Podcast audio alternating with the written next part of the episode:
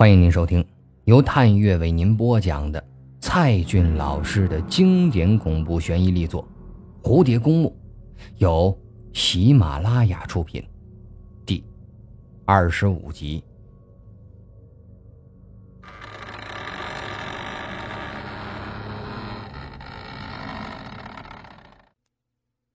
夺走好朋友的男友，这是一件卑劣而阴险的事情。换位思考一下，如果你最心爱的东西被你最信任、最亲近的人给抢走了，你又会怎么样？每个女孩都可以理解这种心情的。心底反复的拉锯战后，尚小蝶终于做出了选择。她掏出手机，给庄秋水发了一条短信：“对不起，今天伤害到了双双。”以后，请你好好待她，她是个很好的女孩，请不要再来找我了。六月十六号凌晨四点三十分，尚小蝶睁开眼睛，黑暗的女生寝室里只有均匀的呼吸声，一阵浓郁的幽香传入鼻尖。这是故事开头的感觉，似乎又隐隐的重现。这脸上好像还有什么东西，他伸手轻轻的拍了一下，感受到空气在扑扇着，某个红色的东西从眼前掠过，他撑着身体起来，见到了那只暗夜里的蝴蝶，美女与骷髅，又是他，再度凌晨造访，这回又要带他到哪个神秘的所在？小蝶跟着蝴蝶下床，走出了寂静的女生寝室。楼道里那点红色的光闪烁着。难道鬼美人还有萤火虫的能力吗？随着蝴蝶走出寝室楼，漫步于黎明前的校园，走过空旷无人的小径，穿过学校的苗圃，迎面是红白相间的夹竹桃。尚小蝶又一次的来到了幽灵小溪。尚小蝶已经记不清这是第几次了，看着夜雾弥漫的一池绿水，想象某个人会从河底浮起。身后又是一阵阴冷的风，回头只见一个白色的人影这影子呀，越来越近，直到露出了脸庞。白露，他叫出了室友的名字。虽然知道白露已经死去快一周了，黑夜里的白衣女子又走近了几步，与尚小蝶面对着面，仔细端详着那幽灵苍白的脸。不，她看上去比白露更加的漂亮，眼神也更忧郁。可是。他是谁呢？小蝶念出了《诗经》里的一段话：“蒹葭苍苍，白露为霜。所谓伊人，在水一方。”白露为霜，他不是白露，他是白霜。对方的女子给了他的回应。溯洄从之，道阻且长；溯游从之，宛在水中央。你，你是白霜。小蝶念出了这个只在视频里见过的，一年前就已经化为幽灵的女子的名字。暗夜里的眼睛眨巴了一下。是的。小蝶，你，你也知道我的名字？白霜的嘴角迷人的一笑，我知道你的一切。白霜毕竟要大上几岁，刹那间就让小蝶镇住了。你，你，你从哪里来？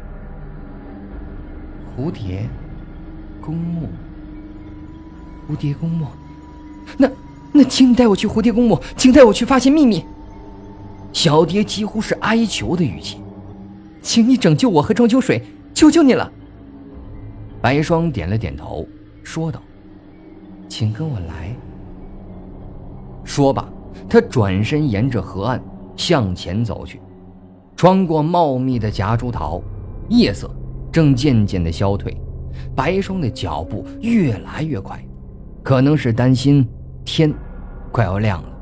小蝶沿着河岸走了许久，第一次感受到幽灵小溪竟如此之长，不知不觉已走出了 S 大的范围。小溪。汇入了一条更大的河，暗夜下，河水缓缓地流淌，四处满是泥土的芬芳气味。两人沿着大河左拐，又走了很长的路，直到眼前出现了高大的围墙。这是一片子夜的墓地，到处都是散落碎裂的木石，刻着暗淡的斯拉夫字母。他们。走进了一道幽深的门洞，头顶是蒙尖的玻璃，一弯新月如钩。门洞的尽头是祭坛的照壁，夹竹桃在黑夜绽放着，簇拥着一座巨大的坟冢。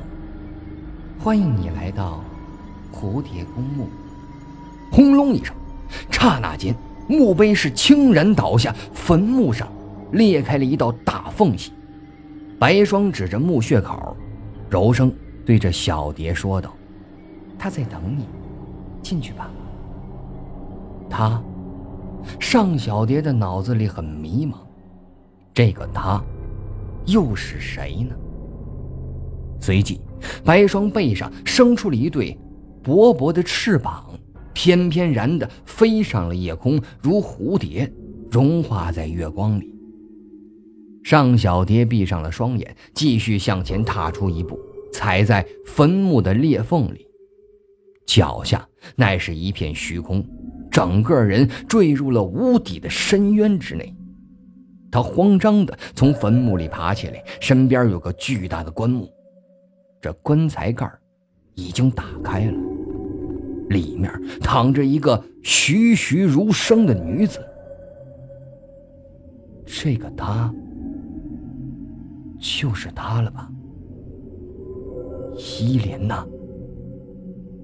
是的，这个美丽的女子正躺在坟墓中。是梦境中的梦境，还是档案中的档案？就连小蝶自己也觉得虚幻了。此刻，唯一真实的就是伊莲娜，她就像睡着了一样，表情安详。而甜美，嘴角还有着某种微妙的笑意，柔和的眉毛配着鼻子，就连如雪如玉的皮肤下也隐隐可见青色的毛细血管，还有那像被风吹散了一样铺开的头发，这是真正的亚麻色，一种最浅最浅的金色，也许他还有北欧人的血统，就像是一朵。颜色奇异的鲜花，绽开在她美丽的头顶之上，永不凋谢。尚小蝶忍不住伸出了手，摸着伊莲娜的头发，竟真的如丝绸般光滑细腻，简直随时都可能融化掉。突然，伊莲娜睁开了眼睛，就在小蝶吓得要尖叫之时。这坟墓的顶上迅速的合起来，他被严严实实的关在了坟墓里。坟墓里已经是黑暗到了极限，眼前一丝光线都没有。突然，一只冰凉的手轻轻的抓住了小蝶的脖子，她尖叫着醒了过来。原来。这头顶不是坟墓，而是寝室的天花板。窗外，晨曦已经渐渐的照亮了校园。而在对面的床铺上，田巧儿厌恶的抬起头，又闭上眼睛继续睡觉了。小蝶仍在女生寝室的上铺。她艰难地支撑起身子，刚想要擦额头上的汗，却感到手里抓着什么东西。低头看看，却吓了一大跳。原来这手里正抓着一把头发，亚麻色的头发。颤抖着摊开了手心儿，这撮头发静静的躺着，在窗外射来的光线下，竟发出了迷人耀眼的反光。显然，这不是自己的头发，更不是寝室里其他人的头发。室友们只有曼丽染了部分的红色，但绝对没有这种亚麻色。他捡起了一根发丝，仔细的看着，又长又细，光泽可人。对着光线看，简直就是半透明的。只有年轻女性才有这种头发，还带着一股淡淡的幽香，似乎随时都会活起来。这究竟是不是梦？小蝶狠狠地捏了自己一把，几乎疼得快要叫出声来。如果手里的头发不是梦的话，那么刚才所见的白霜，还有坟墓里的伊莲娜，也就都不是梦了。低下头再看这把亚麻色的秀发，这、这、这真的是伊莲娜的秀发吗？赶紧的把这缕头发包起来，就像是水面上的波纹。溯回从之，道阻且长；溯游从之，宛在水中央。六月十六号上午九点二十分，庄秋水又来到了档案馆。这个是跟表姐说好了的。昨晚，他收到来自尚小蝶的短信，说以后不要再见面了。说实话。他的心里是七上八下，不知该如何去回应，只能低头看着台子上的卷宗。这个是表姐千辛万苦找到的，一九三五年叶卡捷琳娜医院的血案。由于这桩血案相当的复杂，当时社会的影响又非常大，这卷宗足有几百页，全是密密麻麻的。蝇头小楷，甚至还夹杂着许多的外文。卷宗里有大量的凶杀案的现场照片，虽然已经过去了这么多年，这些黑白的照片早已是模糊不清，但是那骇人的场面仍看得心惊肉跳。而蝴蝶公墓网站上的这些凶案的照片，就是来源于此。看着那一张张死人的脸，就好像他们会随时的睁开眼睛，对庄秋水说出几个俄语的单词。他赶快的跳过了这些照片，否则这些照片会成为他一辈子的噩梦。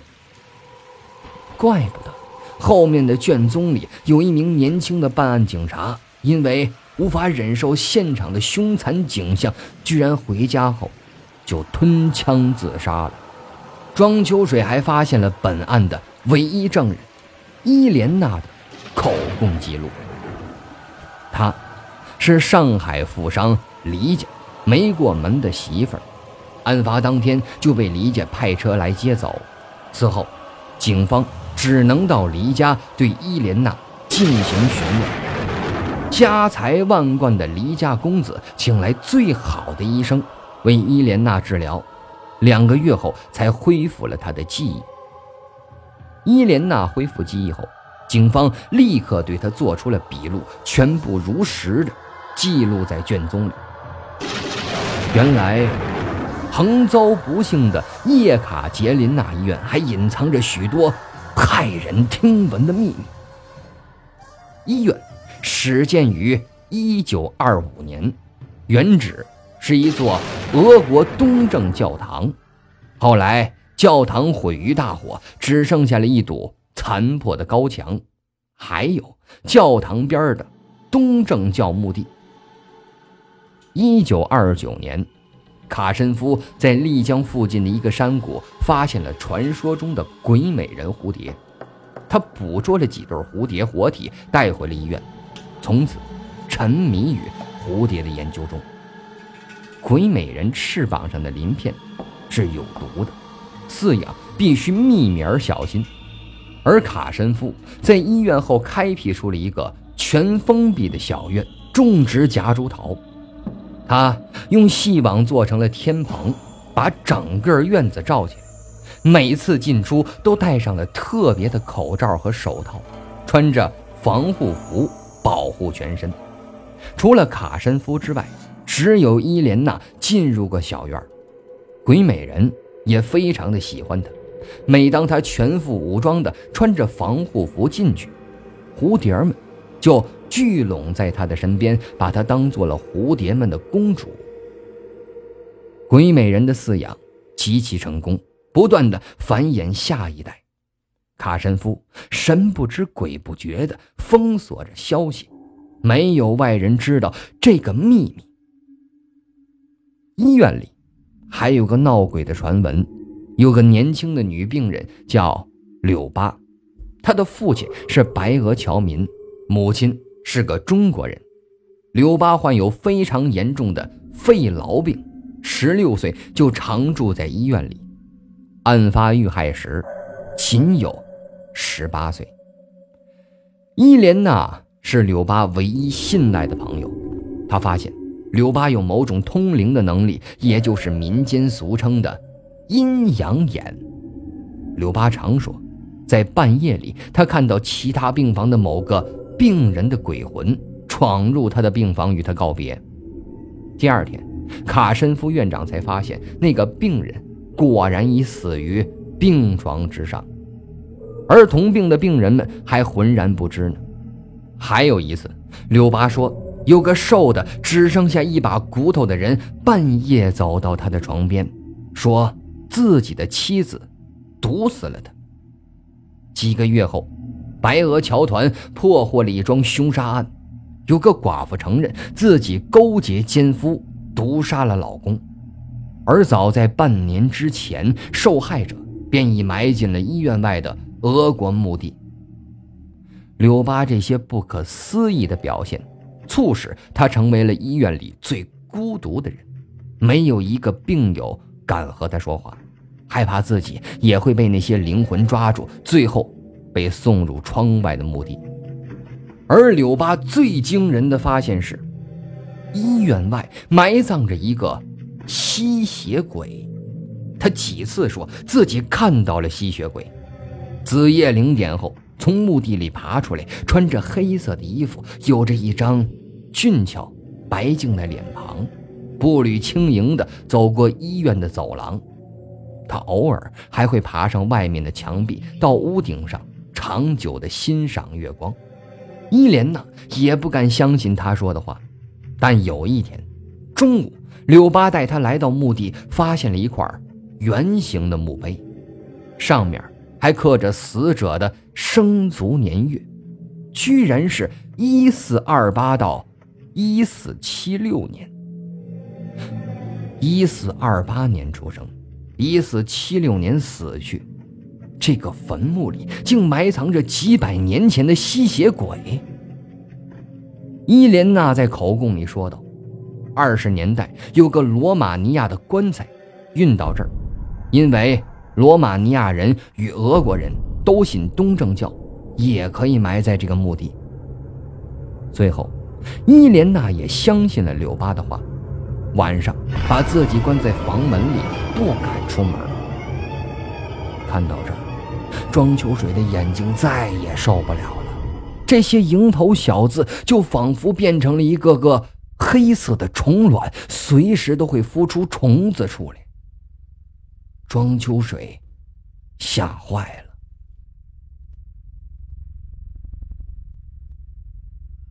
感谢您收听。由探月为您播讲的蔡骏老师的经典恐怖悬疑力作《蝴蝶公墓》，想要收听更多的精彩小说，请下载喜马拉雅 APP，关注探月。